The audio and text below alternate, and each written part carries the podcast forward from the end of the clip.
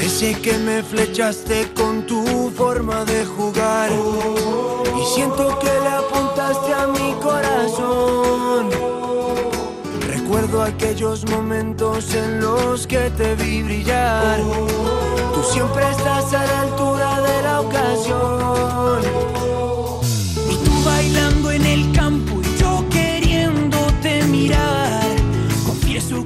Hola, ¿qué tal? Familia, amigos, buenas noches. Bienvenidos a Camino al Cielo, el programa especializado en la Liga Smartbank, la liga más emocionante del mundo.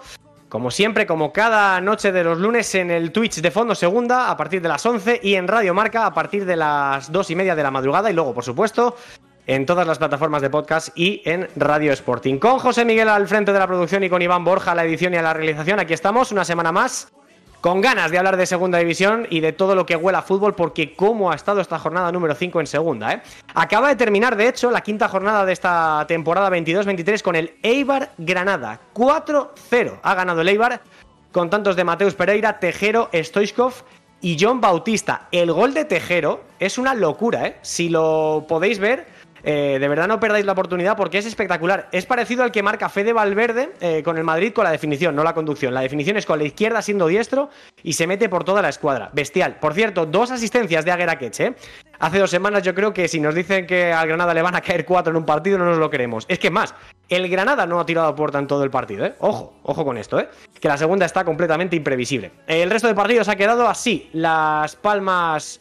Eh, ganó 1-0 al Leganés en el partido del viernes, Lugo 1 a la vez 2, finalizó con Tangana tras una entrada de la CEN a Sivera. A Sivera fueron expulsados con roja directa el Mauritano y también Luis Rioja del Alavés. Burgos 0, Oviedo 0. Los de Caleros son el único equipo de fútbol eh, del, eh, del fútbol profesional imbatido en lo que va de temporada. Todavía no le, han, no le han hecho un gol. Por cierto, estará esta noche con nosotros Pablo Valcarce para hablar de esto y muchas más cosas. Cartagena 2, Albacete 1. Primera derrota del curso para los de Rubén Alves. Levante 4, Villarreal B1, Sporting 0, Racing 2, primera victoria y primeros goles del Racing esta temporada ante el invicto Sporting, Ibiza 1, Tenerife 0, primera victoria también de los Baleares en el debut de Nolito, una nueva baja para Ramis, Modauda, eh, tres meses de baja y ya son nueve lesionados para el Tenerife. Mirandés 1, Andorra 1. El Andorra con un jugador menos por expulsión de Dani Morer marcó en el minuto 98 para rascar un empate de Andúa. Por cierto, Eder Sarabia, técnico del equipo tricolor, se quejó de que solamente se jugaran 44 minutos de tiempo efectivo de los 102 totales. Luego trataremos esto en la taberna de plata que me apetece mucho, ¿eh?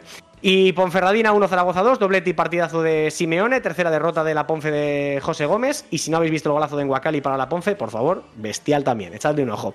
Y Huesca 1, Málaga 0, ¿eh? Pablo Guede contra las cuerdas. Vamos a ver qué pasa con el técnico del Málaga porque no tiene buena pinta la situación de- del equipo que no ha arrancado nada, nada bien este inicio de temporada con solo una victoria y el resto cuatro derrotas. La clasificación ahora mismo, líder la Unión Deportiva Las Palmas con 11, igual que el Deportivo Alavés. Tercero, el Eibar se mete ya con 10, igual que el Albacete. Quinto, el Levante con 9 y sexto, el Granada con 9, empatado con Burgos y Cartagena. El Sporting está noveno con 8, igual que el Oviedo. Con 7 están Huesca, Lugo, Villarreal B y Andorra. Con 6 la Ponce. Con 5 el Zaragoza. Con 4 el Tenerife y el Ibiza. Y aquí ya puestos de descenso. Decimonoveno el Leganés con 3, igual que el Racing que tiene 3 puntos. Empatados los 3 con el Málaga. Y luego cierra la tabla el Mirandés, colista con 22. Podéis empezar a mandar vuestros mensajes cuando queráis. Aquí estamos, pendientes del chat de Twitch para, para todo lo que digáis, para, para que nos hagáis eh, también sentir parte de, o, os, os hagamos, mejor dicho, sentir parte también de todo esto, que sin vosotros no, no tendría sentido, lo que sea, os vamos leyendo. Eh, quiero dar paso ya a los invitados de, esta, de este programa, de esta jornada. A tres tíos que vienen con unas ganas tremendas eh, de debatir en la Taberna de Plata. Empezamos con nuestro ilustre central. Hola, Pedro Nieto, ¿qué tal? Buenas noches, ¿cómo estás? ¿Qué tal, compañeros? Buenas noches desde Barcelona. Aquí estamos re- relajando un poco la cabeza después de un fin de semana bastante apretado de fútbol. Oye, escúchame una cosa, ¿has visto a Leibar? Sí, sí, sí, está viendo, está viendo. Bestial, ¿no? ¿Qué segunda Sí, parte? Yo te digo una cosa, de- es verdad que hay muchos matices, hay equipos que te dan buenas sensaciones, otros que te defraudan, seguramente como el Tenerife y el Granada hoy, pero creo que el junto, no sabe decirte, ¿eh? contra, seguramente con Las Palmas son los equipos que tienen más claro lo que quieren esta temporada, de momento, luego sabemos que el fútbol te cambia, pero en este inicio de temporada, buscando el equilibrio que creo que los armeros y, Y los de García Pimienta son los equipos que tienen más claro lo que quieren, cómo lo quieren y, bueno, y el ejemplo está en el día de hoy. ¿no? También está Deportivo, hablaremos de ellos también, que hay a lo tonto, sin hacer ruido, se han metido segundos. Hola Mario Jiménez, ¿qué tal? Muy buenas. Muy buenas, Jaime, ¿qué tal? Vaya semanita para. Menos mal que no nos toca, ¿eh? lo de elegir goles eh, en esta jornada. Menos mal que ya no lo tenemos que hacer, porque si tuviéramos que elegir entre el gol de Miquel Rico, el de Enguacal y el de Tejero, bueno, es que ha sido un recital de golazos esta jornada, ¿eh? Sí, sí, es lo que ha dicho Pablo antes fuera de cámaras, que realmente si nos dicen que son los goles de la temporada nos lo creemos. Al final eh, han, sido, han sido golazos la mayoría de, goles de, esta jornada y es que es una barbaridad porque, porque es que decimos que, uno es el mejor y al día siguiente marcan dos un poco mejores, o sea que, es una pasada. Es un poco como la liga, que hace dos semanas el Granada parecía que estaba en primera y ahora pues mira el, el rapapolvo que se ha llevado. Hola Pablo Garcés, ¿qué tal? Muy buenas. Hola, muy buenas noches. Mira, has estado dos semanitas de vacaciones, pero has vuelto, bueno, con una herramienta nueva, ¿no? Que se te oye como un auténtico tiro. Sí, joder, me decíais que se oía mal, pues oye, había que poner solución. Sí. nada, hombre, nada, no, no se te oía tan mal. Lo que pasa es que ahora, vamos, da gusto escucharte, sí, señor.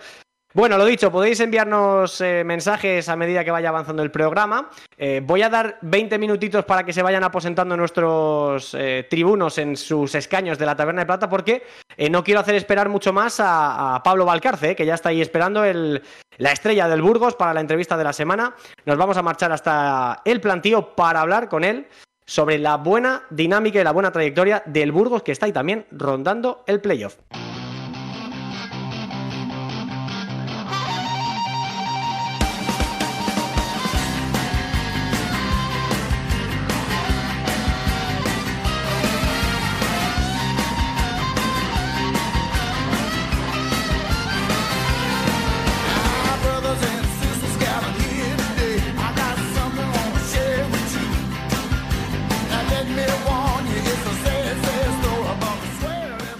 Está aquí con nosotros Pablo Valcarce, una de las estrellas del eh, Burgos Club de Fútbol. Hola Pablo, ¿qué tal? Buenas noches, ¿cómo estás? Hola, buenas noches. Bien, bien, bien, todo bien. Todo bien. Eh, ¿Qué tal eh, sentó el punto del otro día? ¿Qué valoración puedes hacer del partido del otro día contra el Real Oviedo? Un buen empate, otro más a cero con la portería a cero, ahora hablamos de eso, pero, pero ¿qué tal sensación dejó el punto en el vestuario? Bueno, al final un poco sensación agridulce porque yo creo que hicimos un gran partido, sobre todo la primera parte. Hicimos partido muy bueno, con mucho ritmo. Y sí que es verdad que ellos el Oviedo con, sabíamos que es un equipo que con, pues que no necesita elaborar ni, ni, tener pues, eh, grandes posesiones ni hacer un fútbol eh, muy extenso bonito para crearnos peligro. Sí fue, una sensación buena porque al final seguimos sumando, no seguimos en el gol, pero bueno, todo el mundo quiere ganar.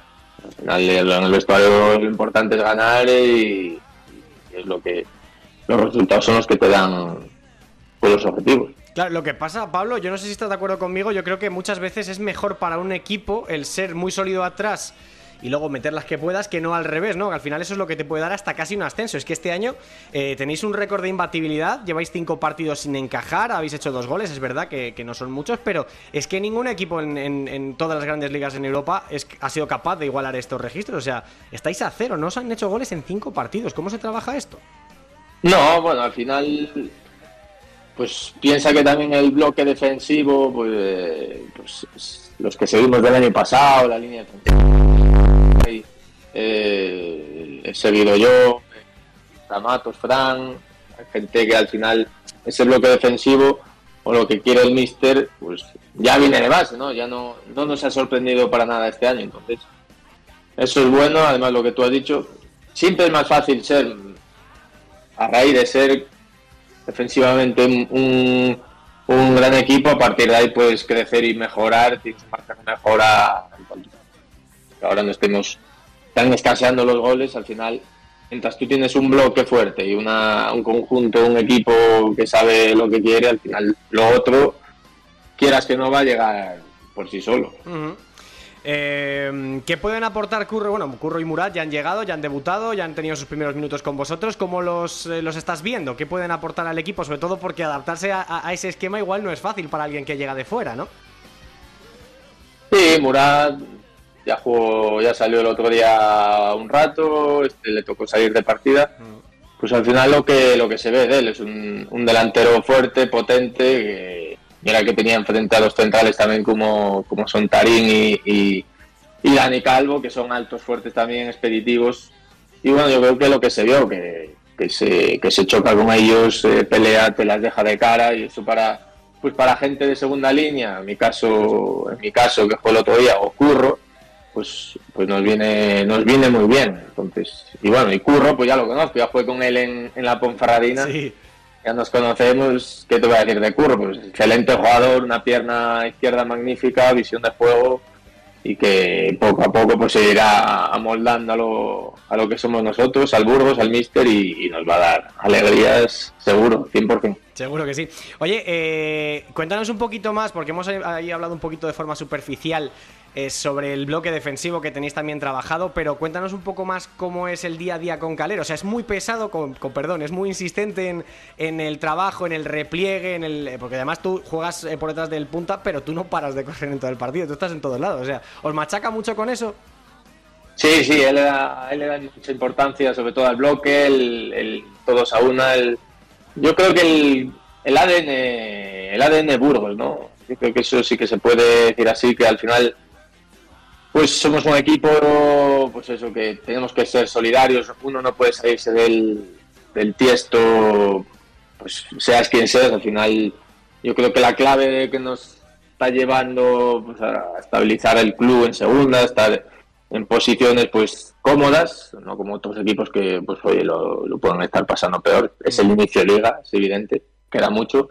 Pero sí, sí, el míster hace mucho hincapié en el bloque no bloque defensivo, sino en el bloque como equipo, en, ser un, grupo muy fuerte y a partir de ahí, pues, como te dije antes, al final, si tú eres un bloque, si tú eres un equipo, si tú te llevas bien, hay buena sintonía y una buena dinámica, joder, todo lo demás tiene que llegar solo, hay, hay que tener paciencia. El año pasado nos, yo creo que nos pasó un poco lo mismo, en temporada marcamos si uno de los goles el año pasado, nos nos costó hacer goles al principio hasta que le hicimos, si no recuerdo mal, 3-0 al, al Valladolid. O que al final, bueno, hay que tener paciencia, que la gente también, ya sabes que todo el mundo nos pone nerviosos, pero los que estamos dentro, sin problema. O sea, estáis mucho. De hecho, eh, eh, yo suelo decir, eh, Pablo, que la clasificación a estas alturas de temporada es un poco anecdótica. ¿Vosotros también lo creéis así? ¿Creéis que ahora mismo la clasificación no aporta demasiado mirarla? Bueno, aporta si si vas bien, te da un plus de narices. A ver, es evidente. Y, pero sí que lo que siento claro que, ostras, puede que estemos ante una. Siempre es muy dura la segunda división, tú también que la conoces. Pero es que este año, por, por más que eches cuentas, es que puede haber entre 10, 11, 12 equipos aspirantes a, al ascenso. Sí, sí. este año yo creo que es una de las ondas divisiones más duras que nos hemos podido encontrar en muchos años. Yo me calenté un poco y dije 14, pero igual son demasiados, porque al final siempre alguno se cae antes de tiempo, pero igual hay que hacer tiempo que su objetivo es ese. Bueno, pero sí, más o menos, ponle que me has dado 12, 14, 13, pero que si miras plantilla por plantilla, masa social y lo que quiere cada equipo, sí, sí. Hay, muchos candidatos. Sí, señor. Oye, eh, entre ellos el Leganés, el próximo domingo 2 de la tarde. Yo no sé si el Leganés al final su objetivo es eh, mantenerse, pelear por el ascenso, por masa social, lo que tú dices. El caso es que no llegan en un buen momento. Eh, no sé cómo valoráis ese partido. ¿Preferiríais que llegaran un poco más tranquilos o como al final la tabla a estas alturas no es demasiado importante, pues a lo mejor les da un poco igual llegar en puestos de descenso? Bueno, yo creo que el Leganés su objetivo es ascender. Al final publicaron hace poco los límites salariales y, sigue siendo uno de, los más altos. No sé, no los tengo ahora controlados, pero al final tienen jugadores arriba, Juan Muñoz, Arnaiz, gente muy buena, un bloque también de jugadores con un, con un gran recorrido. Y bueno, al final, el año pasado tampoco, tampoco llegaron a conseguir esa regularidad, ¿no? Pero bueno, y este año pues sí que es verdad que también han empezado pues un poco más dubitativos, pero no deja de ser un equipo solo con los jugadores que tienen, aunque como grupo igual no estén todavía, no tengan o la idea de juego del míster o, o lo tengan los conceptos, al final tienen individualidades que te pueden marcar la diferencia en un partido. Oye, volviendo al equipo, al Burgos, eh, del 0 eh, al 10, ¿cuánto estáis echando de menos a Juanma García?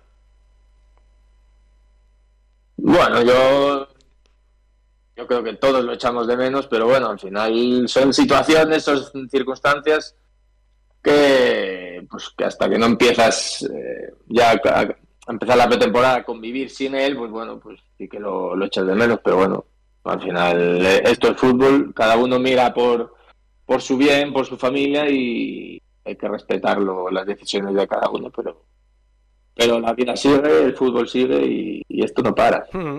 Oye, tu posición en el campo, tú que habrás jugado menos de portero, de prácticamente todo, ¿cuál es la que más te gusta? Eh, ¿De segundo delantero por detrás del 9, en, eh, con dos 9 siendo el delantero que se mueve más, en una banda, en otra, ¿cuál te gusta más? Pues mira, como tú bien has dicho, me han he jugado en esas zonas de ataque en todas, la verdad, banda derecha, banda izquierda, o media punta o segundo delantero, casi a veces delantero. Bueno, al final parece que voy a dar el topicazo con tal de jugar, ¿no? Pero bueno, sí que me gusta, al final me gusta estar cerca, cerca de área, de segundo punta o media punta o, volante, es decir, me da igual.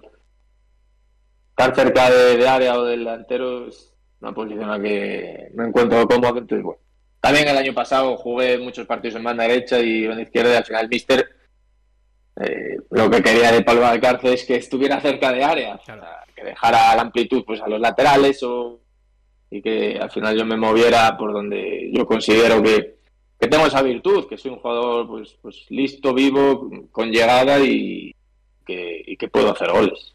Sí, señor. Oye, Michu os, dicho, os dice, bueno, leí en una entrevista que, os solía decir que, mm, luchéis por, por, jugar en primera división. Eh, ¿Tú lo piensas a menudo? ¿La posibilidad de estar en primera división está más o menos cerca o vas más al día? No, lo importante es evidente que lo importante es pensar en el día a día. Sí que he hablado con Michu y, sí que es verdad, a mí me lo, me lo ha dicho, que, que luche, no, o sea, esto parece de película, ¿no? Que, que luche por mis sueños, que, que, tengo que jugar en primera división, sí, sí que lo pienso. Yo al final soy, soy ambicioso, carrera súper bueno, súper físicamente, a nivel mental también muy bien, con una estabilidad muy sana y, y sí, desde luego que mi, uno de mis objetivos es jugar en primera división. Oye, pero ¿te ha llegado algo? Lo digo, joder, claro, cualquiera que no haya visto segunda división se pone a mirar datos y ve que Pablo Valcárcel el año pasado mete 10 goles y creo, si no recuerdo mal, corrígeme si me equivoco, que da 6 pases de gol. Joder, igual son números para empezar a pensarse si Pablo Valcárcel puede estar en primera dentro de poquito.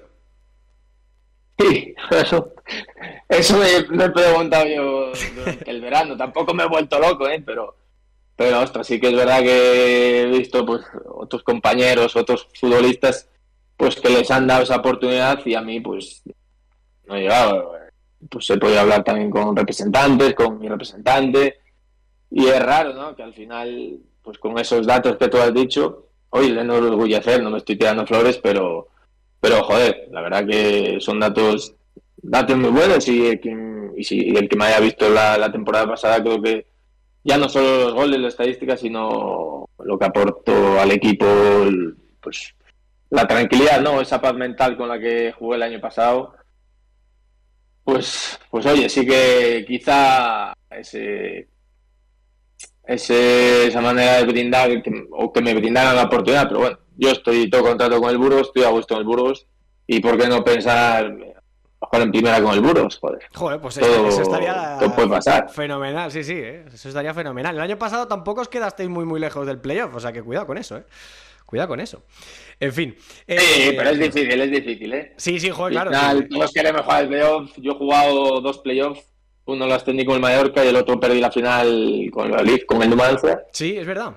Y, ostras, es complicado, es complicado. La gente o no esté fuera parece que lo tienes a mano, pero ostras, engancharse a nivel mental, a nivel la presión o lo que significa, es complicado, es complicado. Pues que fíjate, Pablo, ya con esto para ir terminando, para no quitarte mucho más tiempo, hay jugadores que han tenido la oportunidad de subir a primera, por ejemplo, el caso se me ocurre, Roman Zozulia con el Albacete, que hizo un temporadón espectacular y se quedó a las puertas al final en una semifinal contra el Mallorca precisamente, contra el Mallorca. contra, exactamente, con el Mallorca estaba yo. Y es que ahora mismo no tiene equipo. O sea, hay muchos jugadores que, lo han rozado y se han así quedado. Es, así, es. así es, así es. Y al final, y, no solo Zozulia, hay muchos jugadores pues en este mercado también que llevamos ya dos o tres años, también con los límites salariales, que, que no, yo por lo menos no, los termino de entender, ¿no? Al final fichan o no fichan, hay límite, tienen que salir jugadores. Yo no lo termino de comprender, tampoco es mi asignatura pendiente. Desde luego. Son los clubes, los directores deportivos y quien se encarga de eso. Pero sí, sí, al final hay muchos eh, jugadores que se han quedado sin equipo y, y que están esperando su oportunidad. Tremendo, un mercado bastante raro, sí que es verdad. Oye, eh, ¿cómo le va a tu hermano gemelo, a Luis? ¿Qué tal? ¿Dónde está ahora mismo? Luis, mi hermano Luis está en el, en el Badajoz. está en el Badajoz. empataron ayer, empataron ayer en Majadón.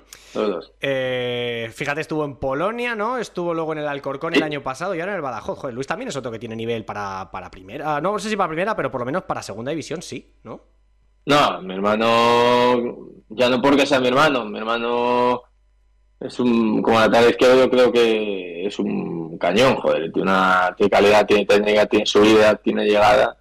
Y bueno, sí que vea que tuvo su lesión de rodilla, pero vamos, yo no he visto jugador como, como mi hermano en ese sentido, no porque sea mi hermano. Evidentemente lo voy a defender, pero tras, tú si ves jugar a mi hermano, el recorrido que tiene, las partes que tiene en segunda división, ostras, las resistencias que pone, cómo juega, yo creo que está para, para, vamos, para segunda división mínimo, pero bueno. Sí, sí. Esto, el fútbol. Es raro, es muy raro, sí, sí. Esto, esto, es muy raro, exactamente. Sí, sí, algún día, lo que hablábamos, un día estás arriba y al día siguiente, pues eso, estás, estás abajo. Igual en el Badajoz tiene la oportunidad de relanzar eh, su carrera. Oye, una pregunta un poco chorra, eh, antes de preguntarte por las aficiones. ¿Alguna vez con eso de que sois gemelos os habéis hecho pasar el uno por el otro para alguna historia? No, no, no, me lo han preguntado un montón de veces, pero no, no, no. La verdad que no hemos sido unos cabroncetes en ese sentido, ¿eh? No, no, no. ¿Qué va?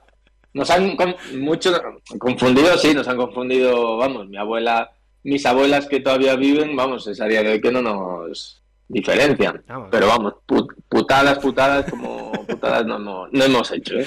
Yo te digo que me o sea, ponéis eh, uno al lado del otro y a lo mejor, porque sé que estabas tú antes, pero si a, la vez no sabría diferenciaros, así os lo digo. No, no, no, que sí, que sí. Somos mellizos, ¿eh? Pero al final somos casi como... ¿Cómo mellizos? ¿Sois, no, ¿No sois gemelos? No, no somos mellizos. Joder. Pues sí, sí, pero nos parecemos. lo que tú dices, si nos ponemos de espaldas o aparecemos uno en una sala. No, no. Ya te digo yo que no es diferente. Joder, pues fíjate, no sabía, pensaba que eres gemelos. En fin, oye, eh, Luis, al margen de. Uy, Luis, fíjate, Ya, ya, se me ha acabado. Pablo, eh, al margen de, mm, del fútbol, ¿a qué te dedicas? ¿Qué te gusta hacer cuando no estás jugando o estás entrenando? Bueno, yo, gracias a Dios, bueno, y mi hermano también hemos estudiado, pues mira, la carrera de enfermería. Anda. sí, sí, hemos estudiado. Entonces, bueno, el día de mañana hay una opción que tenemos. Y hoy, durante el. Porque podemos ejercer la profesión de enfermería mientras somos futbolistas, claro. Pero bueno, yo, yo en mi caso con mi hija, hobbies ya bastante tengo con mi hija, ya. ya estoy, ya estoy entretenido y servido, ¿eh? Oye, fíjate. No, pero me gusta, me gusta el cine, las series, eh, leer pues, y luego también pues, pues, pasar tiempo con mi hija, mi mujer, vamos al parque, a lo que sea. Al final, estar en familia a mí lo que más me reconforta. Fíjate, la enfermería, la medicina y el fútbol este fin de semana con lo del aficionado del Cádiz que le dio un infarto. Fíjate qué imagen, no sé si lo pudiste ver. Sí, lo vi luego, es decir, no lo estaba viendo en directo, lo vi luego mediante vídeos, alguna imagen estuve viendo. ¿Alguna vez habías vivido tú algo así? ¿Parecido? Pues, si no recuerdo mal, me quedo recordar cuando jugaba en el Numancia, sí que tuvieron que saltar, pues el médico, no sé, no me acuerdo contra quién jugamos, pero el doctor del Numancia sí que tuvo que saltar a la... Sí que llegaron, pues, pues las ambulancias, sí que algo... No fue nada grave, pero sí que fue algo, pues un desvanecimiento o algo por el estilo. ¿Y, no se paró el partido? No, en nuestro partido no. Bueno, pues es una de las imágenes del fin de semana, sin duda la de Conan, la de José Mari cargando con la, con la camilla, en fin, tremendo. La verdad es que al final luego te da, te da por valorar las cosas de verdad importantes, ¿eh? Cuando pasan estas cosas. Oye, Pablo, pues te agradezco mucho este ratillo, que al final te he quitado más rato del que me hubiera gustado, eh, pero ha sido una charla magnífica. Yo ¿eh? disfruto con esto, yo, ah, también disfruto, a mí también me gusta. Me alegro, me alegro de que lo hayas pasado bien. Pues nada, has dicho a ver si el Burgos no puede jugar en primera. Pues oye, toquemos madera y a ver qué pasa, ¿eh? Ojalá, eso espero. Un abrazo enorme, muchas gracias y mucha suerte para lo que queda de temporada, ¿vale? Que es prácticamente toda. Exactamente. Acaba- esto acaba de empezar. Un abrazo, Pablo, gracias. Un abrazo, Jaime. Adiós. Inmenso Pablo Valcarce, un auténtico, un auténtico crack, ¿eh? Eh, ahora os pregunto por eh, los titulares. eh, por ejemplo, Pedro, empezando por ti, ha dejado muchas cosas, yo creo que ha dicho muchas cosas. ¿Qué es lo que más te ha sorprendido? A mí, desde luego, yo me quedo con lo de por qué el Burgos no va a jugar en primera pronto. Pero ¿por qué no? Yo siempre lo he dicho, el fútbol eh, es eh, nos ha demostrado temporada tras temporada que es capaz de todo. Y, y ¿por qué no? Yo ahí también lo podemos personalizar. Yo recuerdo, ahora, escuchando en la entrevista, por ejemplo, os acordaréis de Tete Morente, futbolista Sí. que estuvo en el Lugo, estuvo en el Nastic, un bueno, que incluso se quedó sin equipo y ficha en el Málaga. Málaga. Y, el, y del Málaga se marcha a, acordaros, a, al Elche. A primera. Y ahí está, en el Elche. O sea, que me refiero que el fútbol te da esas oportunidades, ¿no? Es verdad que Pablo, eh, lo has dicho tú, en ese, playoff con el, con el Mallorca se quedó un pasito. Hay a veces que hay momentos puntuales en la vida de un futbolista que te marcan, ¿no? Pero ¿por qué no soñar? Yo lo he dicho. eh, a mí el Burgos es uno de los equipos que lo tiene más claro, seguramente, también con, junto a Leibar y, el, y Las Palmas, como decíamos. Pero ¿por qué no? Es verdad que es osado, ¿no? Después de veintitantos años más. Es más, yo me acuerdo yo que la última temporada del Burgos en segunda, yo jugaba a fútbol todavía, solo te digo eso, y fuimos al plantillo a jugar. Hace y 21 bueno, años ese, de eso, ¿eh? el año, ese año desciende por, por administrativamente, no deportivamente. En ese Burgos estaba Galvez, estaba Cherichev, el padre de, de Cherichev, estaba Dani Pendín, el, el segundo entrenador de Vicente, Vicente Moreno, o sea, que había un equipo tremendo, ¿no? Pero a lo que yo digo es eso, ¿no? Que, que, que no tiene por qué haber, eh, digamos, eh, un impedimento. El fútbol es caprichoso, el Burgos ha fichado bien, tiene capacidad para tener futbolistas importantes y si es capaz de mantener ese nivel en casa y mejorar seguramente algo, algo a domicilio respecto a la temporada pasada, ¿por qué no va a ser ese equipo? Este año tú lo has dicho antes del inicio de la entrevista, ¿no? 14, 15 equipos, entre ellos se van a quitar muchísimos puntos. ¿Por qué no pescar en Río Revuelto? Sí, sí, sí, señor. Eh, si tenéis abierta la retransmisión de- del streaming en Twitch, porfa, bajar el volumen que se acopla, ¿vale? Para que no, para que no haya retorno. Eh, antes de ir con Mario y con Pablo, un par de mensajes que me han hecho mucha gracia.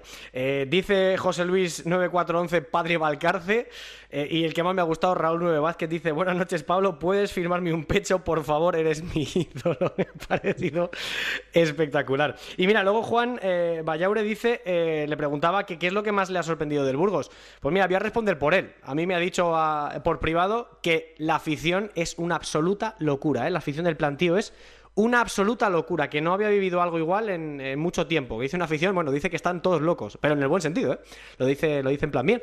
Y que está súper contento con la gente, que es súper cariñosa. Eh, Mario, a ti yo creo que lo que más te ha gustado es lo de la pirula de, de, los, de los gemelos, ¿eh? De los mellizos, lo de hacerse pasar el uno por el otro, ¿eh? ¿Qué te ha parecido? Hombre, eso ha sido, ha sido bastante bueno y me esperaba, cuando se ha reído, me esperaba que, que al final dijese que sí, pero bueno, eh, me ha sorprendido un poco que, que al final no lo, no lo hubieran hecho. Pero, pero sí, yo volviendo también un poco al, tema que ha hablado también antes Pedro, eh, también un poco juntando con lo del Elche que ha dicho de, de Tete Morente, eh, me recuerda un poco al Elche, porque bueno, estamos hablando del Burgos, de que es complicado que ascienda. Bueno, el Elche en su segunda temporada, si no recuerdo mal, después de ascender de, Sí. de segunda B, coge y, y asciende a primera. O sea que, que bueno, que al final ya sabemos cómo es esta categoría, que, que bueno, puede ascender cualquier equipo, hasta uno que, que no te esperas, y, y bueno, ¿por qué no? Porque no pueda jugar en primera con el, con el Burgos. Obviamente no es uno de los favoritos el, el equipo de, de Calero, pero bueno, eh, ya demostró el año pasado de lo que es capaz. Yo creo que Garcés, habiendo estudiado juntos los dos hermanos medicina, o la enfermería, mejor dicho, y tal, yo creo que alguno a lo mejor se ha hecho pasar por el otro por algún examen, ¿eh? Eh, alguna pirulilla, porque a esta sonrisa un poco cómplice que ha puesto, yo creo que no ha querido contarlo, pero, pero ojo, ¿eh? ahí estaba, estaba poniéndose jugosa la cosa, cuando parecía que se iba a arrancar, se ha calmado, ¿eh? Jaime, déjame que te interrumpa. Sí, dale. Quiero hacer ahí un- una cobertura y que sepas que yo tengo un hermano gemelo también. Bueno, Ahí te lo dejo, ahí te lo dejo y, Pero- y no voy a responder a ninguna pregunta. pero bueno, hay que cambiar el guion de este programa, Pedro. Bueno, si es que eres Pedro, a lo mejor es el hermano gemelo que nos la está colando aquí doblada a todos. Esa historia no la tienes que contar próximamente. Ibas a decir, Pablo. No, nada, que ha puesto sonrisita de, de esta me la sé, esta la hemos hecho. Sí, sí. Lo que pasa es que ha sabido aguantarse y se ha vuelto formal por momentos y ha dicho, bueno, me la guardo hoy. Un auténtico fenómeno, ¿eh? Formalito. Mira, el siguiente prota además que tenemos no es Formalito, ya lo conocéis. Sí, es un hombre que reparte cafés, copas puros y chupitos, ¿eh? ¿eh? Lo ha pasado mal esta semana, ¿eh? Lo ha pasado mal esta semana porque desde Santander le han picado mucho, ¿eh? Con la derrota de su Sporting contra, contra el Racing. Venga, a ver qué se cuenta el bueno de Loren Castro con el café, la copa, el puro y el chupito de nuestro amigo de Radio Sporting. Hola, soy Michel Zabaco, jugador del Burgos Club de Fútbol y desde Burgos mando un saludo a todos los oyentes de Camino al Cielo. Un abrazo fuerte.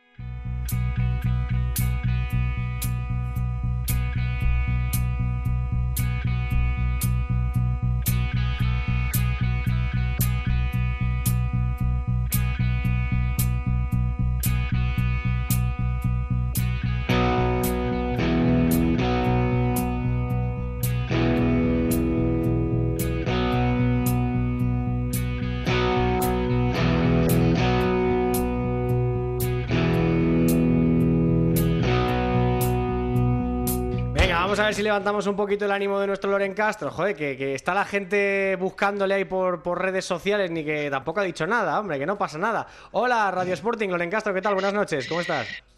¿Qué tal, Jaime? Muy buenas, muy buenas noches a todos. ¿Qué ha pasado, hombre? Si tú, si tú eres un tipo respetuoso, si tú eres, eh, eh, eres uno más, ya eres otro racinguista casi, ¿por qué la gente te está buscando con, con esa victoria del Racing en el Molinón? ¿Qué ha pasado? Bueno, porque quizás alguna frase sacada de contexto o quizás eh, segmentada, ¿no? Eh, siempre he dicho que en esta liga Smartbank eh, cualquiera gana cualquiera y cualquiera te gana, ¿no? y esto es así. El viernes no había argumentos futbolísticos para que el Sporting perdiera frente al Racing, ¿no? Pero esto es fútbol y además la maravillosa Liga Smartbank tiene esas cosas. ¿Quién hubiera dicho que el Andorra hubiera ganado al Granada la semana pasada, sigue más lejos. Mira, eso mismo me lo ha dicho Pablo Alcárcez hace un ratito, pero eh, a micro cerrado, por así decirlo. Y, sí que es verdad que, la imprevisibilidad de segunda división es que la convierte en la liga más emocionante del mundo por estas cosas. Porque llega el colista que no había hecho un gol absolutamente a nadie y no había generado absolutamente nada y pasa por encima de, del Sporting que estaba invicto, que jugaba en casa, que podía ponerse líder. Joder, es que son, son muchas cosas. Pues muchísimas cosas. Eh, estaríamos hablando de que esos argumentos futbolísticos a los que yo hacía referencia, pues mucha gente en Santander hubiera sido millonaria si hubiera apostado al 2 seguro y un 0-2 incluso, ¿no? Y esto no ha, no ha sido así, ¿no? Es cierto que el Racing gana con todo el merecimiento, Pito Abelardo lo reconoce en sala de prensa, al Sporting no le salen las cosas y, al Racing eh, prácticamente un 100% de efectividad, ¿no? Con lo cual, al final, el resultado es el que, el que marca eh, quién ha sido mejor en el partido para mí. Todo lo que no sea darle un café al Racing, Loren nos replantearía esta sección. O sea, haría que a lo mejor esta, sección se, a lo mejor se diluyera durante tres o cuatro semanas como si fuera un neverazo. Tú verás lo que dices, ¿eh? No, no, no. Sabes perfectamente que, y evidentemente con esta introducción, el, café de esta semana es eh, para el Racing, ¿no? No solamente por conseguir la primera victoria, sino hacerlo de manera contundente. Además que la podemos repartir entre varios jugadores, ¿no? Ese café lo podríamos distribuir en, Jorge Pombo, que del que luego hablaremos, en Gasama, que se estrena con la camiseta del Racing el propio Romo, ¿no? Muy cuestionado hasta este encuentro después de cuatro derrotas eh, consecutivas su portero, su línea defensiva también en dudas, en fin, eh, yo creo que es un café para, para eh, repartir, ¿no? Y para que sople un poquito de aire fresco en, los campos de Sport del Sardinero que falta hacía después de ese inicio de la Liga Smartbank. Café para muy cafeteros con Jürgen, eh, colombiano también, eh, cafetero él, eh, jugando como, como en el doble pivote, un poquito más retrasado, lo cual creo que al Racing le vino muy bien. Ahora seguimos hablando del Racing, porque creo que va a haber más premios por lo que has deslizado, así que pasamos de la copa, perdón, del café a la copa. ¿A quién se la damos? Bueno, la, la copa se la voy a dar a un apellido ilustre en el mundo del, del fútbol, a Simeone pero se lo voy a dar a Simeone del Zaragoza, ¿no? Por esos dos tantos, ¿no? Por esa llegada a la Liga Smartbank. Yo lo comentaba al principio de temporada en Camino al Cielo, en ese, en ese programa piloto, ¿no? Que, hacía como punto de partida de esta temporada 22-23 en eh, Fondo Segunda. Decía, a mí me hacía especial y su ilusión, ¿no? Y quería verle en romperla en el Zaragoza y bueno, se ha destacado con eh, dos goles esta jornada, uno de bella factura, podríamos decir, con lo cual, bueno, pues eh, la copa se la vamos a dar a, Simeone para seguir animándole a, darle goles y victorias, en ese caso a Zaragoza. Tres goles en dos partidos y seguro que honrando el apellido Simeone, porque además yo lo que he visto de los hijos de Simeone cuando juegan al fútbol es que todos me parecen buenísimos. Y este chaval, desde luego, que, que ya lo reventó el año pasado en tercera federación. Es verdad que era una categoría que se le quedaba muy pequeña con el filial del Atlético de Madrid, pero ojo, es un buen recurso para el Real Zaragoza y lo está demostrando. Así que café para el Racing, la copa para Giuliano Simeone, el mediano de los Simeone. ¿Qué nos queda? Nos queda café, copa, puro y el chupito. Vamos para el puro. ¿A quién se lo damos? Venga, el puro preventivo, es un puro preventivo, mm. es para que despierte eh, la lucidez, eh, en este caso en Joseba Echeverría y en su Mirandés. Eh, empiezo a tener eh, sensaciones extrañas, ¿no? El Mirandés no está eh, consiguiendo nada destacable, ¿no? es cierto que hay que tener muchísima paciencia, en absoluto estoy criticando ni siquiera poniendo en entredicho la labor de Joseba Echeverría al frente del Curudánduba, pero sí me da esas sensaciones de que empieza a haber cierto conformismo, ¿no? Y eh, me da mucho miedo porque el Mirandés eh, ha tenido unos arranques extraordinarios en temporadas anteriores y este le veo un poquito reiqueante y ahora mismo en esa cola de la clasificación, aunque sigue siendo anecdótica después de cinco jornadas, empieza a ser ya algo preocupante de que no le veamos ese plus que necesita un equipo como el Mirandés para estar en las cotas a los que nos tiene acostumbrados. Así que es un puro preventivo. Bien, lo compro porque son todos los años es un equipo nuevo. Hay que tener también un poco de paciencia, que hay entrenador y buenos jugadores. Otro gol más de Raúl García de Aro, por cierto. O sea que el Mirandés, bueno, tiene todavía mucho que mejorar. El chupito, ¿a quién? Tengo yo curiosidad por ver si se lo das, ¿eh? Pues se lo voy a dar a Jorge Pombo. Sí, señor. Y te voy a explicar. Eh, cuando llega al Oviedo, yo creo que en alguna tertulia, eh, alguna taberna de plata en Camino al Cielo, hemos hablado de esa llegada de Jorge Pombo al, al Oviedo de Cuco Figanda, que lo usó muy poco. Y yo dije en su día que yo tenía especial predilección por este jugador, ¿no? Porque es un jugador eh, que rompe un poquito ese extraordinario eh, y disciplinario eh, eje defensivo que planteó Guillermo Fernández Romo, la, pieza anárquica, la pieza que rompió todo, fue Jorge Pombo en el Estadio Molino Enrique Castroquini. Ese ingrediente que aparecía, que no soltaba el balón, que lo aguantaba, que sabía medir los tiempos del, partido, yo creo que le han hecho valedor, junto a Miquel Parera, por supuesto, de ser el mejor jugador de la jornada en ese, en ese encuentro, ¿no? El MVP, digamos, de, ese encuentro. Precisamente por todo lo que creó y todo lo que evitó que se creara su alrededor. Así que eh, felicito en este caso al Racing por la adquisición de eh, Jorge Pombo, porque la temporada pasada lo reclamábamos más, más para el Oviedo de Cuco Ciganda, no tuvo sus minutos y yo creo que ahora mismo puede ser importante para este Racing. Eh, cualquier equipo, sobre todo encima de la zona baja de tabla, que tenga Jorge Pombo con la confianza necesaria, tiene un argumento ofensivo. Como has dicho tú, diferente. La genialidad. Es un chico que es, eso. Es como los grandes genios. A lo mejor está un rato sin aparecer, pero aporta su gotita de calidad y, desequilibra un partido. Y yo creo que eso es. un jugador de los que hay que mimar bastante. Y yo creo que si Romo es capaz, que por cierto estuvo muy bien, como tú bien has dicho antes leyendo el partido, si es capaz de darle confianza, Jorge Pombo puede estar entre los más destacados de la temporada, sin duda. ¿eh? Efectivamente, efectivamente. Ya te digo, es ese ingrediente anárquico, pero que, resulta muy bien, ¿no? Que se cae las bandas, que se apoya con los medios centros, que llega a línea de, ataque. No sabes exactamente dónde está porque está en todas partes. Como segundo delantero, por cierto, ¿eh? Es, para mí es fundamental esto, que juegue como segundo delantero y con libertad para moverse. A partir de ahí, creo que ten, tiene un gran jugador para, para esta temporada y la que viene, porque ha firmado por dos años, si no recuerdo mal. Eh, don Loren Castro, pues nada, oye, que vuélvete para, para tu, tu Santander, ¿no? Eh, estás ahí en, Gijón, ahí escondidito en la cueva, pero en algún momento habrá que volver a casa, digo yo. Estoy esperando que se calmen un poquito las aguas, no, es broma. volveré, volveré pronto, no te preocupes. Pero me, bueno, al final eh, es cierto que, que, yo vivo en Santander, todo el mundo que me conoce sabe el cariño que yo le tengo al Racing, todo el mundo sabe también que yo soy del Sporting, en eso nunca eh, lo he ocultado. La gente me decía la semana pasada si tenía el corazón partido, yo no, tengo un solo corazón y es rojo y blanco, ¿no? Pero a partir de esta jornada, pues estaría animando a los dos equipos sin ningún duda. Sí, señor, lo dicho. Cariño de Loren Castro, eh, que es un tío que se lo merece. Te escuchamos la semana que viene, amigo. Cuídate mucho. Un abrazo. Muy bien, un abrazo para todos. Chao, chao.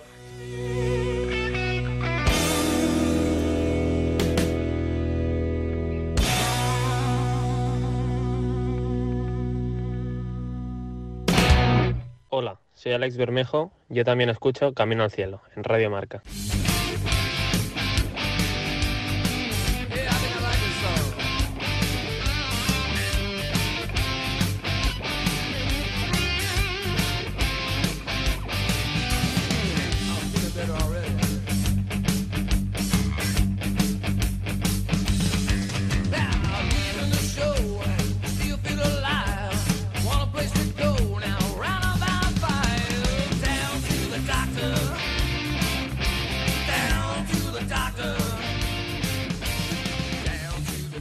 Quiero enrollarme mucho, que vamos mal de tiempo, como siempre. Claro, finalmente tenemos muchas cosas en este, en este programa. Estaban aquí además destacando en el chat que las aficiones del Burgos y del Racing en cuanto al tratamiento con el Sporting, eso sí, eh, son maravillosas. eh, así que bueno, eh, ha sido un fin de semana bastante chulo en ese aspecto entre el Sporting y el Racing porque han podido convivir muy bien en el estadio de- del Molinón. Eh, señores, vamos a abrir el Hospital Smartbank muy rápido para hacer unas pinceladas de lo que fue ese Ponferradina-Zaragoza. eh. Primera victoria del Real Zaragoza, doblete de Giuliano Simeone, gran partido del equipo de Carcedo que ya lo necesitaba, gran evolución. Y ya están con eh, nosotros nuestro médico de cabecera, Pablo Garcés, que estaba ya saludado desde antes eh, ocupando su escaño en la taberna. Y desde Colombia saludamos a nuestro querido amigo, compañero de marcador, Borja Aranda. Hola Borja, ¿qué tal? Muy buenas, ¿cómo estás? Muy buenas a todos, ¿qué tal? Un placer estar aquí como siempre. ¿Qué camiseta me llevas? Esa es la primera pregunta que te quiero hacer. Deportivo de Cali, el equipo de mi mujer, y aquí pues evidentemente me he tenido que adaptar a, a lo que hay, que es ser del Deporte de Cali, que no va bien, ¿eh? va último ahora mismo en el torneo colombiano, pero bueno, fue campeona en diciembre, o sea que tampoco, tampoco ha ido tan mal la cosa. Bueno, eh, Gabriel Fuentes es colombiano, ¿no? Sí señor, el ex de Junior, buen lateral, hizo un muy buen partido, me gustó, Gran me gustó, me gustó mucho el Gran chaval. irrupción. Eh, Pablo, Borja, ¿por dónde queréis empezar a meter el bisturí a ese partido? Bueno, yo creo que es muy interesante lo que planteó Gómez y cómo lo corrigió Carcedo. Yo creo que eso es lo más interesante, ¿no? Porque lo que planteó Gómez fue lo que se llama el espejo, que es emparejar futbolistas hombre a hombre para intentar cortar la circulación y obligar a balones directos. ¿Por qué? Porque Juliano Simeone no es un jugador especialmente corpulento y confiaba en que Pazcano y Dieguez iban a ganar ese tipo de duelos si eran balones largos. ¿Qué pasó? Que Simeone es un jugador extraordinario en el, en el derroche, en el derroche físico, en, el- en la intencionalidad y sobre todo en provocar errores. Entonces, ¿cómo lo corrige Carcedo? Pues muy fácil. Si me quieres tapar a Grau, Molina y Bada, lo que voy a provocarte es, si tú quieres un partido así de directo, te monto dos líneas de cuatro cuando yo repliegue, descuelgo un poquito a Bada, bajo a Bermejo y a Mollejo a los costados, Mollejo que encima se lo sabe de memoria después de haber jugado así en el Tenerife con, con Ramis, y a partir de ahí, cada vez que tenga recuperaciones, utilizo a Simeone como arma. ¿De qué manera? De dos tipos, tanto con desmarques de apoyos para venir a recibir, descargar de cara y que se pueda abrir a Bermejo y al propio Mollejo, o con desmarques de ruptura para que cuando pueda golpear en condiciones un balón a la espalda dificultara a la Ponferradina. La Ponferradina no terminó de estar cómoda, en el momento que planteaba el 4-4-2, muy cerradito el equipo de Carcedo, tenía dificultades, intentaba meter a Vallejo, a veces cambiaba con Naranjo para que entrara por dentro y ganase la espalda del doble pivote que planteaba en ese 4-4-2 el Zaragoza, pero no lo conseguía porque las líneas estaban muy juntas, basculaba bien el equipo de Carcedo y era muy difícil. Pero esto no quiere decir que el Zaragoza estuviera atrás, todo lo contrario, cuando podía, descolgaba bandas, apretaba arriba a la Ponferradina y nunca estuvo cómoda el equipo de José Gómez. Me parece que tácticamente Carcedo le ganó la partida en este interesante Ponferradina Zaragoza. Es que yo creo, Pablo, que este Zaragoza está mucho más cómodo con espacios por delante. Es que tiene jugadores eh, especialistas en eso. El primero Simeone, pero luego lo piensas en los carriles y tiene jugadores que por fuera, laterales incluidos, eh, van muy bien eh, para, para ganar esos espacios y el, el rival está adelantado. Sí, sí, de hecho, los primeros movimientos del mercado, que son Simeone, Mollejo, creo que son los dos primeros, justo, eh, invitaba a pensar en un Zaragoza muy parecido al Tenerife del año pasado. Un equipo que trabajase mucho, que estuviese sin balón, pero que picase muy fuerte cuando, cuando lo tuviese. Creo que es una fórmula parecida a la que sucedió en, en Ponferrada. No estuvo para nada molesto el, el Zaragoza defendiendo en bloque bajo cuando lo hizo. Jair, por ejemplo, en este tipo de situaciones se maneja de maravilla y como ya apuntaba, pues es que Simeone a los espacios. eh, no diré que es una gran revelación porque ya lo estaba haciendo en la tercera eh, federación, pero claro, el salto es grande, no esperábamos esto y ya viene firmando tres goles en situaciones de estas y demostrando que además puede aportar eso, ser muy molesto y autosuficiente. Os hago dos Sí, preguntas pero- rápidas. Eh, Uno- Perdona, uno de los goles es el golazo, Jimmy. Uno de los goles es muy difícil la ejecución, ¿eh? El propio control, sombrero, luego el remate, que puede que tenga algo de suerte porque le pasa entre las piernas al guardameta de la Ponferradina, pero, pero es una acción de delantero, es un tipo muy insistente y los delanteros insistentes suelen tener premio en esta categoría. Muy pillo además, ¿eh? es un tío que, que se nota que es jugador de calle, ¿eh? a eso sí que lo, lo tiene. Eh, os hago dos rápidas para terminar. ¿Cuánto echó de menos la, Ponfe a Yuri? ¿Cuánto está echando, de hecho, de menos la Ponferradina a Yuri, que ya lleva un par de semanas lesionado? ¿Hubiera cambiado mucho el partido en cuanto a lo que planteáis a nivel táctico? Hombre, yo creo que sobre todo a nivel comodidad no hubieran estado ni Luis López ni Jair eh, tan, eh, tan cómodos, ¿no? Yo creo que la Cerda no tuvo un buen día, no, no, no fue partícipe, no incomodó realmente al Real Zaragoza. Y al final Yuri es un futbolista que tiene precisamente lo que comentabas, que sabe ubicarse, que siempre está en la zona gol, esa experiencia siempre le da ese plus y evidentemente tener a un futbolista, a pesar de la edad que, que, que es tan determinante en la categoría, hubiera cambiado seguramente, eh, por lo menos en favor de la Ponferradina, de haber hecho mucho más daño al Real Zaragoza. Para ti, Pablo, Iván Azón y Simeone cuando estén bien los dos, cuando, porque Iván Azón tiene todavía un tiempo de recuperación, cuando esté bien, ¿tú los ves jugando juntos? Sí, de hecho es que es... Vuelvo a hilar un poquito con lo que decía antes, cuando decía que podía ser un equipo muy molesto, sin balón y luego picar muy fuerte cuando lo tuviese, es que precisamente en mi cabeza andaba una alineación de donde estuviese Mollejo, donde estuviese Simeone y donde estuviese Azón.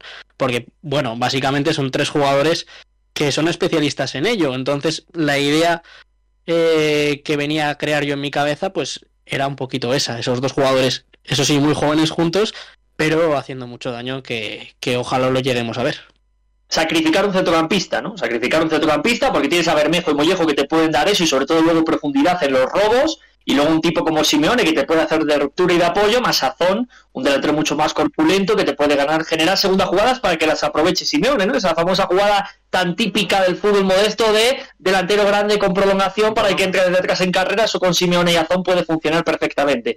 Eh, no quiero irme sin decir que, lo mencionábamos antes, el gran partido de Fuentes, el debut eh, para mí ya de, de, de decir estoy aquí en en la categoría, ¿no? Creo que fue un gran partido del colombiano, además haciendo mucho daño. Y luego me gustaron los minutos de Lukaku, del hermano de Romelu, el Jordan Lukaku, el ex de, del HO, de un futbolista que creo que fue bastante peligroso y fue cuando realmente en las últimas jugadas del partido sufrió un poquito más de Zaragoza. Sí, señor.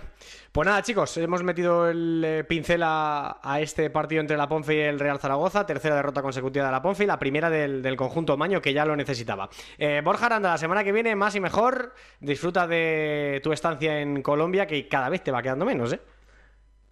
Pues sí, cada vez me va quedando menos, eh, queda menos para que me tengáis que aguantar otra vez por allí y bueno, pues espero que por lo menos este periplo que os he dado descanso lo hayáis aprovechado para, para descansar de mí, que me vais a tener que aguantar ahora. Di que sí, y habrá que habrá que salir de vez en cuando a hablar un poquito, pues eso, de, del campeonato postobón y todas estas cosas, ¿no? Que, que te gustan a ti.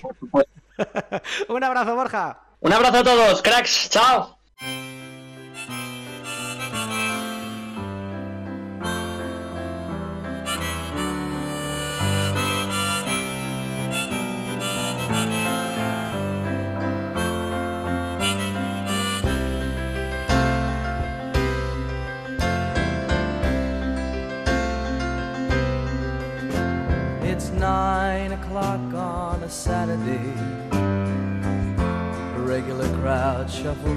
Bueno, eh, cerramos el hospital Smartbank eh, con eh, Borja Aranda y Pablo Garcés que sigue por aquí. Os quiero preguntar, mira, ya además, sin, sin, anestesia ni gaitas, abrimos de forma ya oficial la Taberna de Plata y os pregunto por el tema de la semana, que yo creo que además creo que Pedro Nieto está con ganas de hablar de esto. ¿eh? Lo que contábamos en la portada, Eder Sarabia se ha quejado mucho del porcentaje de tiempo efectivo que se disputa en segunda división. De hecho, hay informes que indican que la liga española, tanto en primera como en segunda, es la liga que menos tiempo efectivo se disputa. ¿Creéis que tiene razón para quejarse de esto? Y empiezo por ti, Pedro.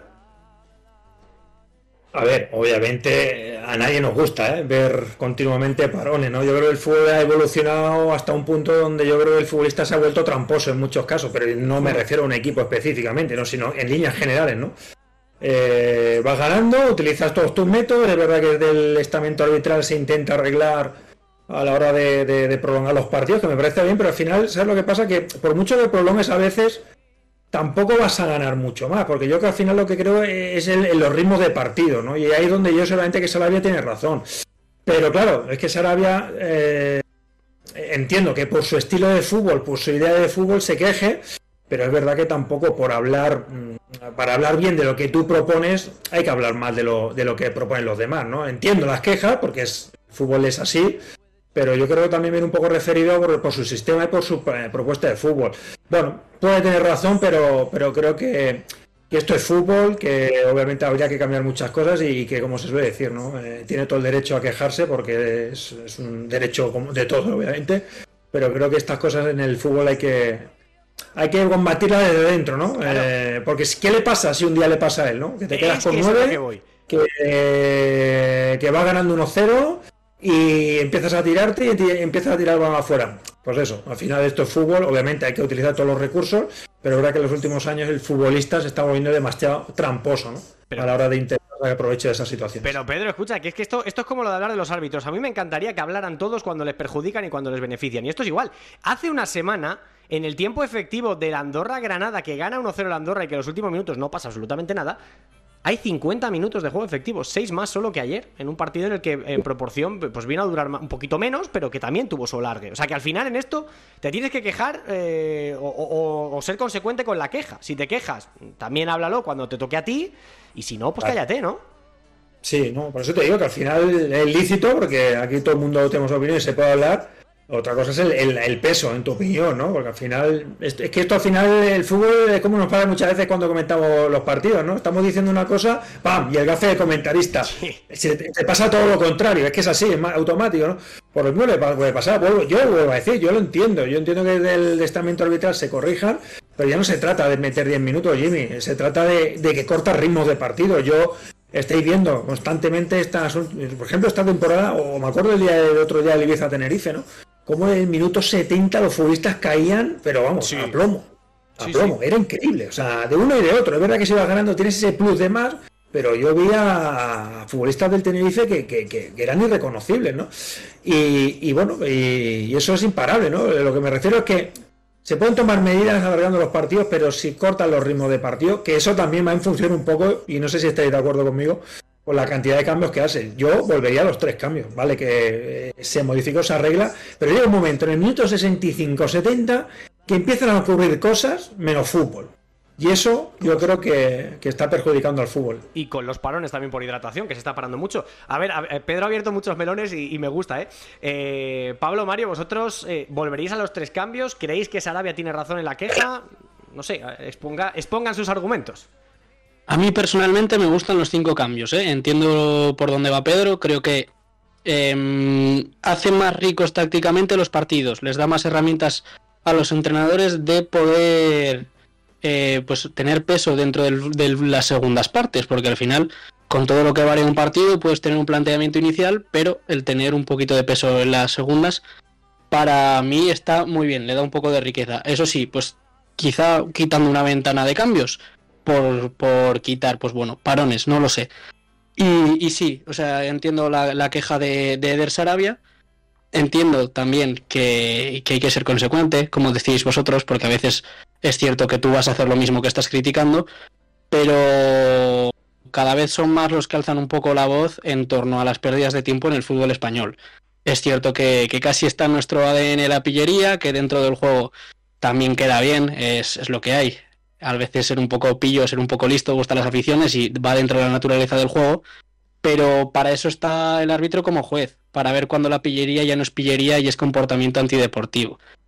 Y para mí, pues se tendría que mm, se tendría que sancionar mucho más. Es que no es sanción alargar el partido, porque muchas veces el alargue favorece al, al mismo que ha estado perdiendo el tiempo. Claro. Entonces, pues para mí ser más continuista en cierto tipo de acciones, eh, no pitar tantas faltas, sancionar más veces y con más dureza pues cuando se desplaza el balón, son pequeñas soluciones que son menos intervencionistas que otras cosas que creo que con los colegiados españoles deberían llevar a cabo. Mario. Yo estoy totalmente de acuerdo con Pablo. Al final es que me parece que, que hemos dejado de, de pensar y de darnos cuenta que al final el fútbol es un deporte de contacto y que en el que se pita absolutamente todo. Eh, se pitan demasiadas faltas, eh, muchas veces buscadas y que no, muchas veces en las que las ocasiones eh, no, no, no, ha, pasado absolutamente nada. Eh, luego los, las prolongaciones, los, los añadidos, creo que no, aportan demasiado, creo que son parches.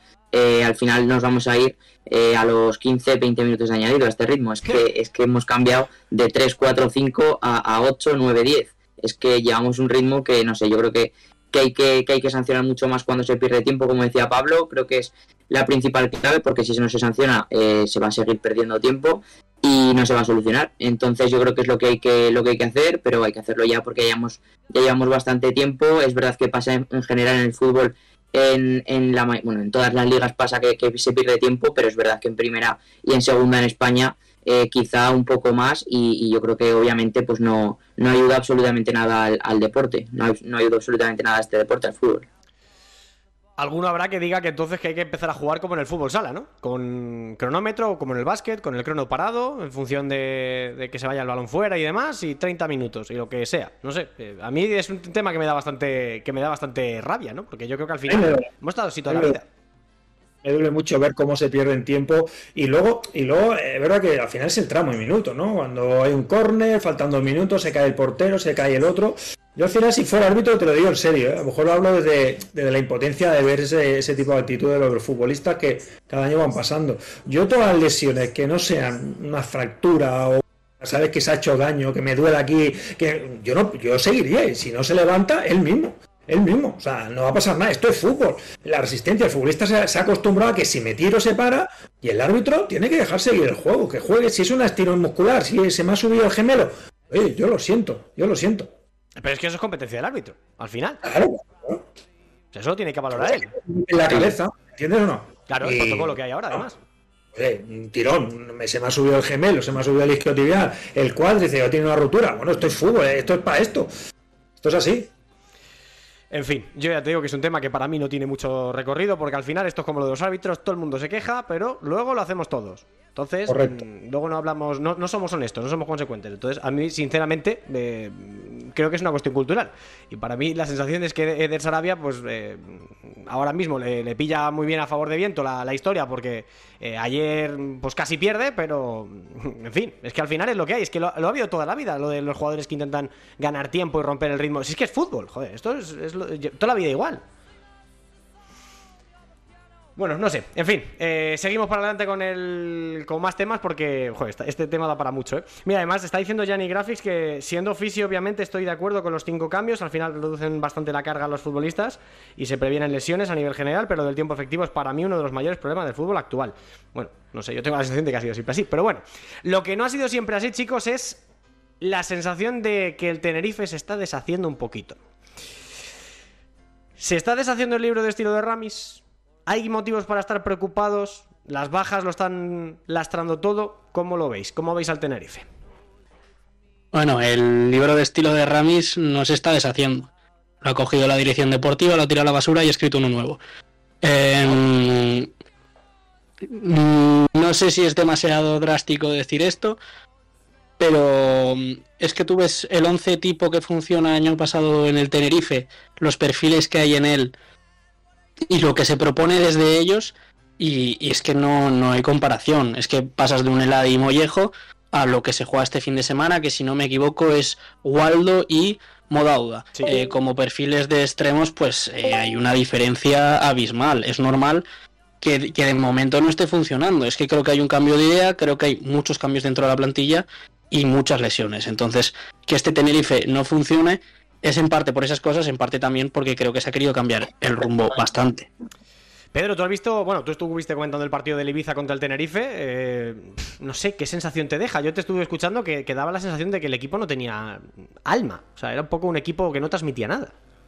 Sí, sí, sí, sobre todo en el físico. Y, y durante la transmisión, sí, sí te acuerdas lo que yo comentaba, ¿no? Vale, que por dentro, bueno, pues eh, la lesión de Modauda te condiciona, las bajas es así, pero si tuviese 11 titular, pues un 11 titular muy reconocible. A mí lo que me preocupó verdaderamente del Tenerife es la, la capacidad física.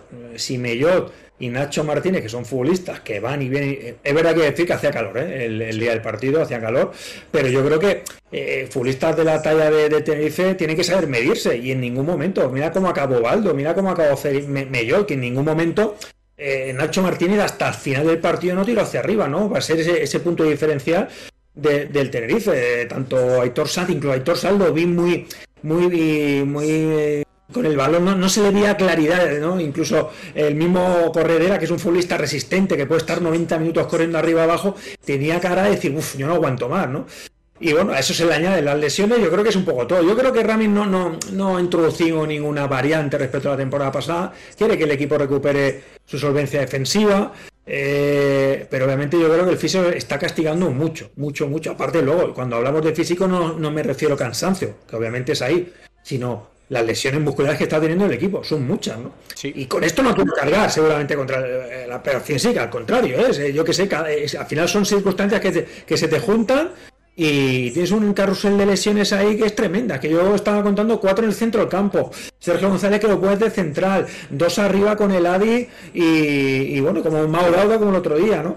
Eh, yo creo que es un tema eh, más bien físico, que el equipo no acaba de arrancar, sinceramente. ¿eh? Yo no soy muy amante de, aferrarme a lo físico para, para argumentar que un equipo está bien o mal, pero es que el equipo no daba para más, no daba para más. las caras de futbolistas si alguien tiene futbolistas resistentes de ida y vuelta y que se imponen y lo han demostrado la temporada pasada es el Tenerife, ¿no? Con muchos futbolistas que podríamos decir ahora, pero las caras de, de muchos futbolistas te dejaban entender que el equipo le costó. Y, eh, y, seguramente el punto de referencia más grande es lo de los laterales. Mm. Para mí el Tenerife que no, no, apareció. Igual Mario digo una chorrada porque tampoco sé cómo es la preparación física del Tenerife. Pedro ha visto al equipo cansado, Garcés directamente habla de, la planificación deportiva. Eh, igual es que el equipo termina muy tarde la temporada, tiene que empezar la pretemporada de otra manera y la preparación es diferente. Y a lo mejor hay que esperar un poco más para ver el momento culmen, del momento álgido de la, de la fortaleza física del Tenerife, que precisamente destacaba precisamente destacaba por esto, ¿no? Sí, es, lo que iba a decir. Al final yo creo que se ha juntado un poco todo. Creo que tiene razón Pablo, creo que tiene razón Pedro, creo que tiene razón tú, Jaime. Al final yo creo que se ha juntado todo. Tampoco los detalles le están viniendo a, favor, porque el día de, del Lugo, por ejemplo, se pone por delante. Eh, un, un Wally espectacular evita que, pueda golear y que pueda irse tranquilo eh, conforme pasan los minutos, pero eh, al final, pues bueno, ese, esas expulsiones, ese, ese cambio de, inercia en el partido hace que, que se le vaya, se le vaya la victoria, eh, le ha pasado en varios partidos también, y yo creo que, bueno, que hay que esperar un poco más, pero es que es eso, yo creo que se le ha juntado un poco todo en este inicio de temporada. Es verdad que Ramis eh, ya le pasó en, en Albacete, que, que, no acaba de, terminar de, eh, de, romper con, eso, con los equipos en las segundas temporadas, que, que le cuesta un poco más, quizá le han pillado la idea, no lo sé, pero creo que le han, creo que, le, ha, le, ha, pasado un poco de todo en este inicio y hay que esperar un poco más porque es verdad que, acabó muy tarde, eh, además con ese varapalo de, eh, de, de, no ascender y yo creo que, eso también se nota. Os quiero preguntar para cerrar ya con el Tenerife y es que quería ir ya también a, a lo mejor de la taberna con el 11, con el MVP, con la revelación, con el entrenador, pero eh, no hemos hablado mucho y creo que también es un, síntoma claro de lo que está haciendo el Deportivo Alavés, que sin hacer mucho ruido, con su estilo pragmático, pues ahí está, ¿no? Segundo clasificado, en una temporada en la que están habiendo muchos cambios de líderes, ¿eh? Las Palmas, Albacete, el Granada, no sé si incluso estuvo el Villarreal en la primera jornada, muchos cambios, ¿no? Eh, y esta tarde lo hablaba con Pedro. Eh, ¿Crees, aparte de destacar el buen trabajo del, del Alavés, Pedro, ¿crees que la segunda división este año está muy igualada particularmente igualada pero por abajo, es decir, porque no hay un equipo que diga eh, soy aquí el, eh, el, que domina con puño de hierro, como le pasó al Español, como le pasó al Mallorca, como le pasó, por ejemplo, no sé, el año pasado al Valladolid y al Almería junto a Leibar. Sí, sin duda, yo creo que este año hay muchas dudas también, ¿no? En, cuál va a ser ese equipo el que se imponga. Eh, yo te decía fuera de micro, ¿no? No veo un equipo en el día de hoy. Seguramente Las Palmas, ¿no? Las Palmas eh, y, te decía Eibar, ¿no? Que, que, tienen las cosas más claras. Pero es que va a haber tortas, tortas este año, por arriba y por abajo, seguramente, ¿no? Porque estamos viendo como el, el, Ibiza, ¿no? Que venía de no ganar, gana un Tenerife, el Racing, que venía ya no solo de ganar, sino de marcar, se impone y bien, ¿eh? me parece que bien. Un equipo como el Sporting que venía con una racha con un molino lleno. Eh, y bueno, yo creo que las sorpresas, si este año, si durante las últimas temporadas estamos viendo muchas sorpresas, este año se va a ver mucho más, ¿no? No va a haber un equipo aquí que se pase. Es curioso también el tema de los límites salariales. Los mismos equipos que han bajado de primera están teniendo problemas. Mira a la vez, el mismo a la ¿no? Ha tenido que tirar mucho de cantera en este inicio de temporada. Pero un equipo que a mí me gusta lo que propone Luis García, ¿no? Sabemos cuáles son las características de los equipos de Luis García. Son solventes, serios en, en defensa, que encajen poco, y arriba matadores, y en el Alavés lo está teniendo. Ha, utilizado diferentes sistemas de juego, 4-4-2, 4-3-3, 4-2-1.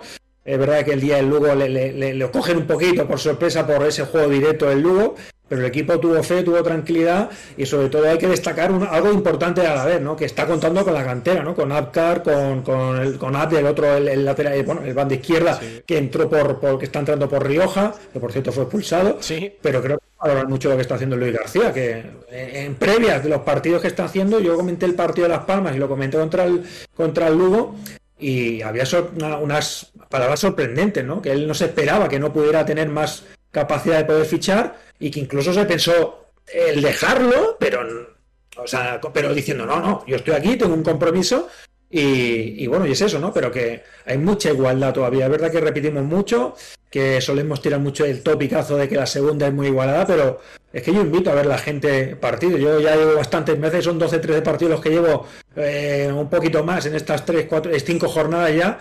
Y, vuelvo a decir, es que la igualdad, a mí lo único que me gustaría respecto a la temporada pasada es que por abajo no se descolgaran los equipos como se descolgaron el año pasado. Que sí, que sí, que totalmente. Si es que la segunda división no es un tópico, es que es una realidad, que cualquiera se vea, se siente a ver un partido y que se enfrente en el primero y el último y que el último le pueda ganar perfectamente al, al primero. Eh, para cerrar este capítulo, eh, Pablo, Mario, ¿algo que queréis destacar del Deportivo a la vez en estas cinco primeras jornadas?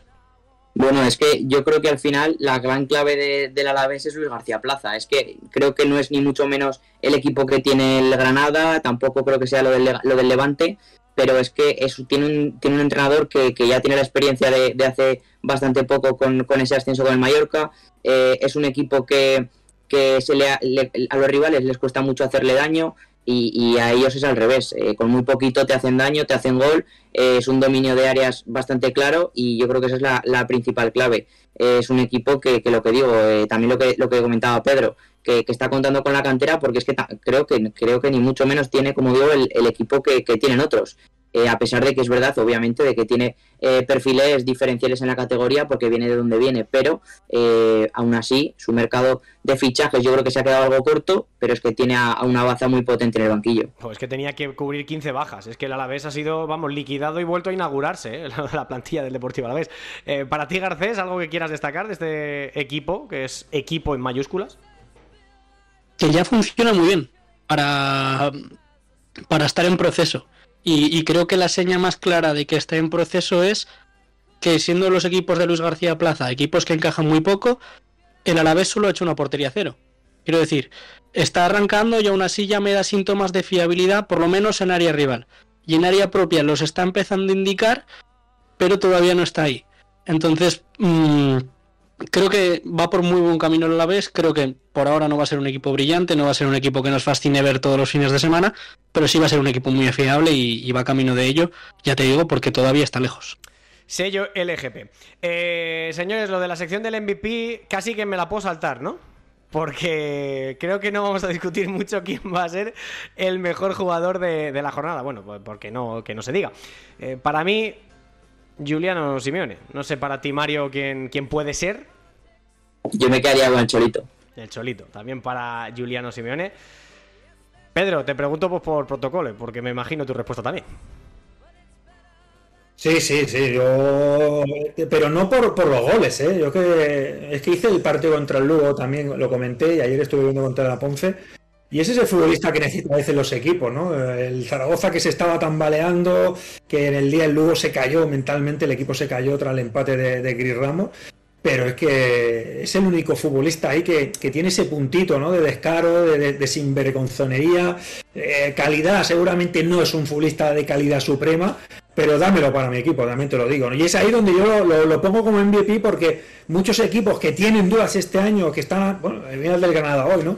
A veces necesitas un futbolista como este para que te abra el melón y, enseñarle el camino a sus compañeros. ¿eh? Recordemos de dónde viene el Zaragoza, acordaros, la, la, pandemia, como condenó al equipo de Víctor Fernández. Post pandemia, el equipo ha sido total depresión con el gol. Y ahí está, el pequeño de los Simeones, dando ejemplo y, y, sobre todo mandando un mensaje al equipo y a sus compañeros. ¿eh? Aquí estamos, si me queréis seguir, me seguís. Suena muy épico, lo sé, pero yo te digo que en un vestuario o en un equipo, cuando tienes un tío así, eh, la vida te va mejor. Sí, sí, es que hace un, fíjate, antes de la pandemia llega un chavalín de unos 19, 20 años, procedente del Nastic de Tarragona, colombiano, que se llama Luis Suárez y que había dejado cositas en el Nastic, y fíjate la temporada que hace, o sea que la juventud no es sinónimo de absolutamente nada, a veces hasta de lo contrario, algo bueno.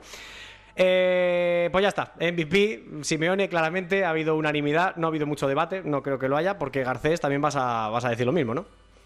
Sí, no, yo me quedo con el hijo menor del entrenador del Atlético de Madrid. Ah, es el menor, no, es el mediano, es el menor. Es el menor, es el menor. Vale, he dicho antes yo el mediano.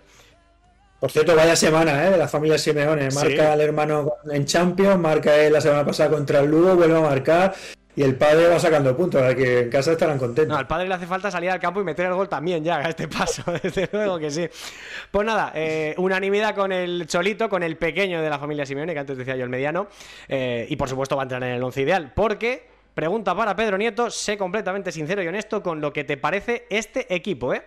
El once ideal de la jornada número 5 es Miquel Parera en portería, línea de 4 en defensa con una pequeña trampita, Tenaglia lateral derecho, Álvaro Mantilla, central diestro, aunque jugara de lateral derecho, pero es central diestro el, el otro día contra el Sporting.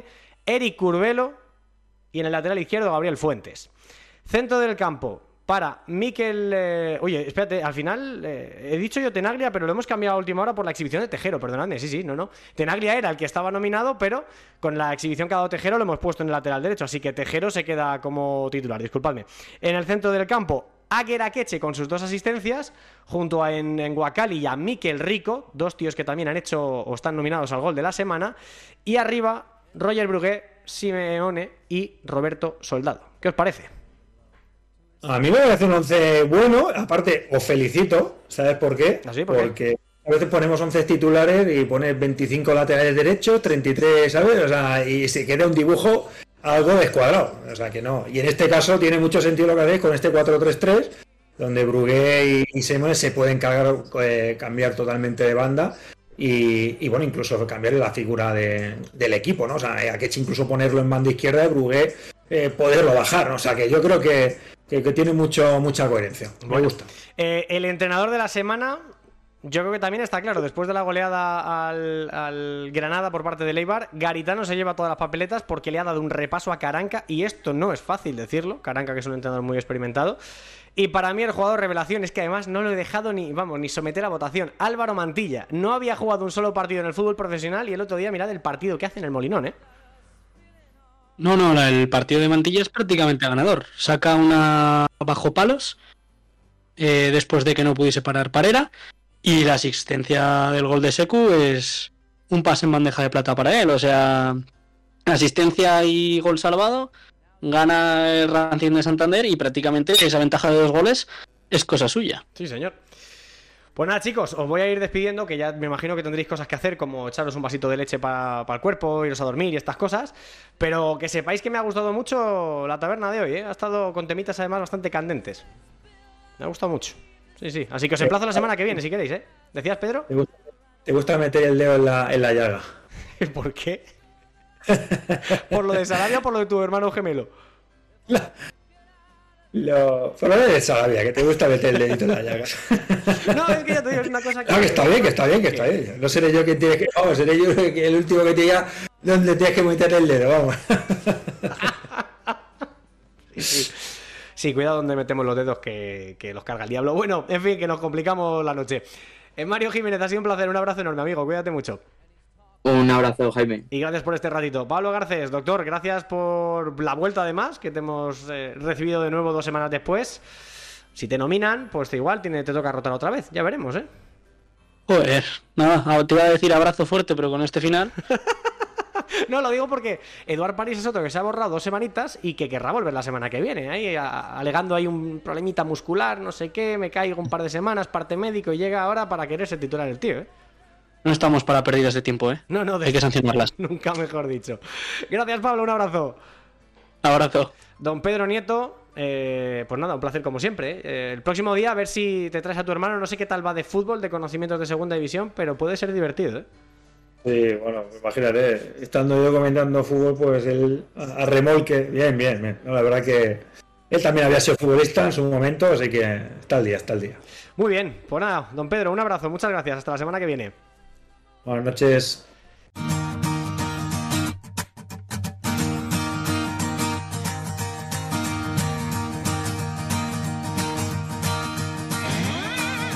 Missed my alarm clock ringing, woke up telephone screaming, boss man singing his same old song. Road Y nosotros nos vamos, pero como siempre lo hacemos repasando la agenda del, fin de semana, de la jornada número 6 en Segunda División, que va a arrancar este viernes a las 9 de la noche, eh, ya para que os vayáis haciendo vuestra composición de los planes y que no os perdáis ni un solo partido de los 11 que va a dar la Segunda División con un Levante Cartagena, que es el que va a inaugurar la jornada número 6 a las 9 de la noche este viernes 16 de septiembre. Para el turno del sábado a las 2 de la tarde tenemos el Villarreal B Lugo, a las 4 y cuarto el Oviedo Ibiza y a las 6 y media el Granada Mirandés. También a esa misma hora coincide el Andorra Eibar. Y para las 9 de la noche, plato fuerte de la jornada, para mí, el gran partido de la jornada, es este Zaragoza Sporting de Gijón, un auténtico clásico de, del fútbol español. Para el domingo, 2 de la tarde, Leganés Burgos, a las 4 y cuarto, a la vez Huesca, a las 6 y media, Racing de Santander Las Palmas. A las 9, Albacete Ponferradina, este es el partido que capota la jornada del domingo. Y para el lunes, ojo al partidito del lunes, que es un auténtico drama ya en la jornada número 6, desde el Heliodoro Rodríguez López, Tenerife, Málaga, 9 de la noche. Tremenda la jornada que vamos a vivir la próxima semana. Lo podemos contar, como siempre, en nuestras redes sociales de Fondo Segunda, en marcador de Radio Marca con los Pablos. Y aquí estaremos el próximo lunes a las 11 de la noche y a las 2 y media en, eh, Marca, en Radio Marca, a las 11 de la noche aquí en el Twitch de Fondo Segunda, para analizar lo mejor de esta jornada. Gracias a todos por estar al otro lado, por vuestros mensajes, por la participación. Y lo dicho, pasad buena semana y aquí volvemos la próxima, el próximo lunes para contaros todo lo que ha dado de sí la mejor liga del mundo, o por lo menos la más emocionante de todas. Gracias a todos, chao chao, sed buenos.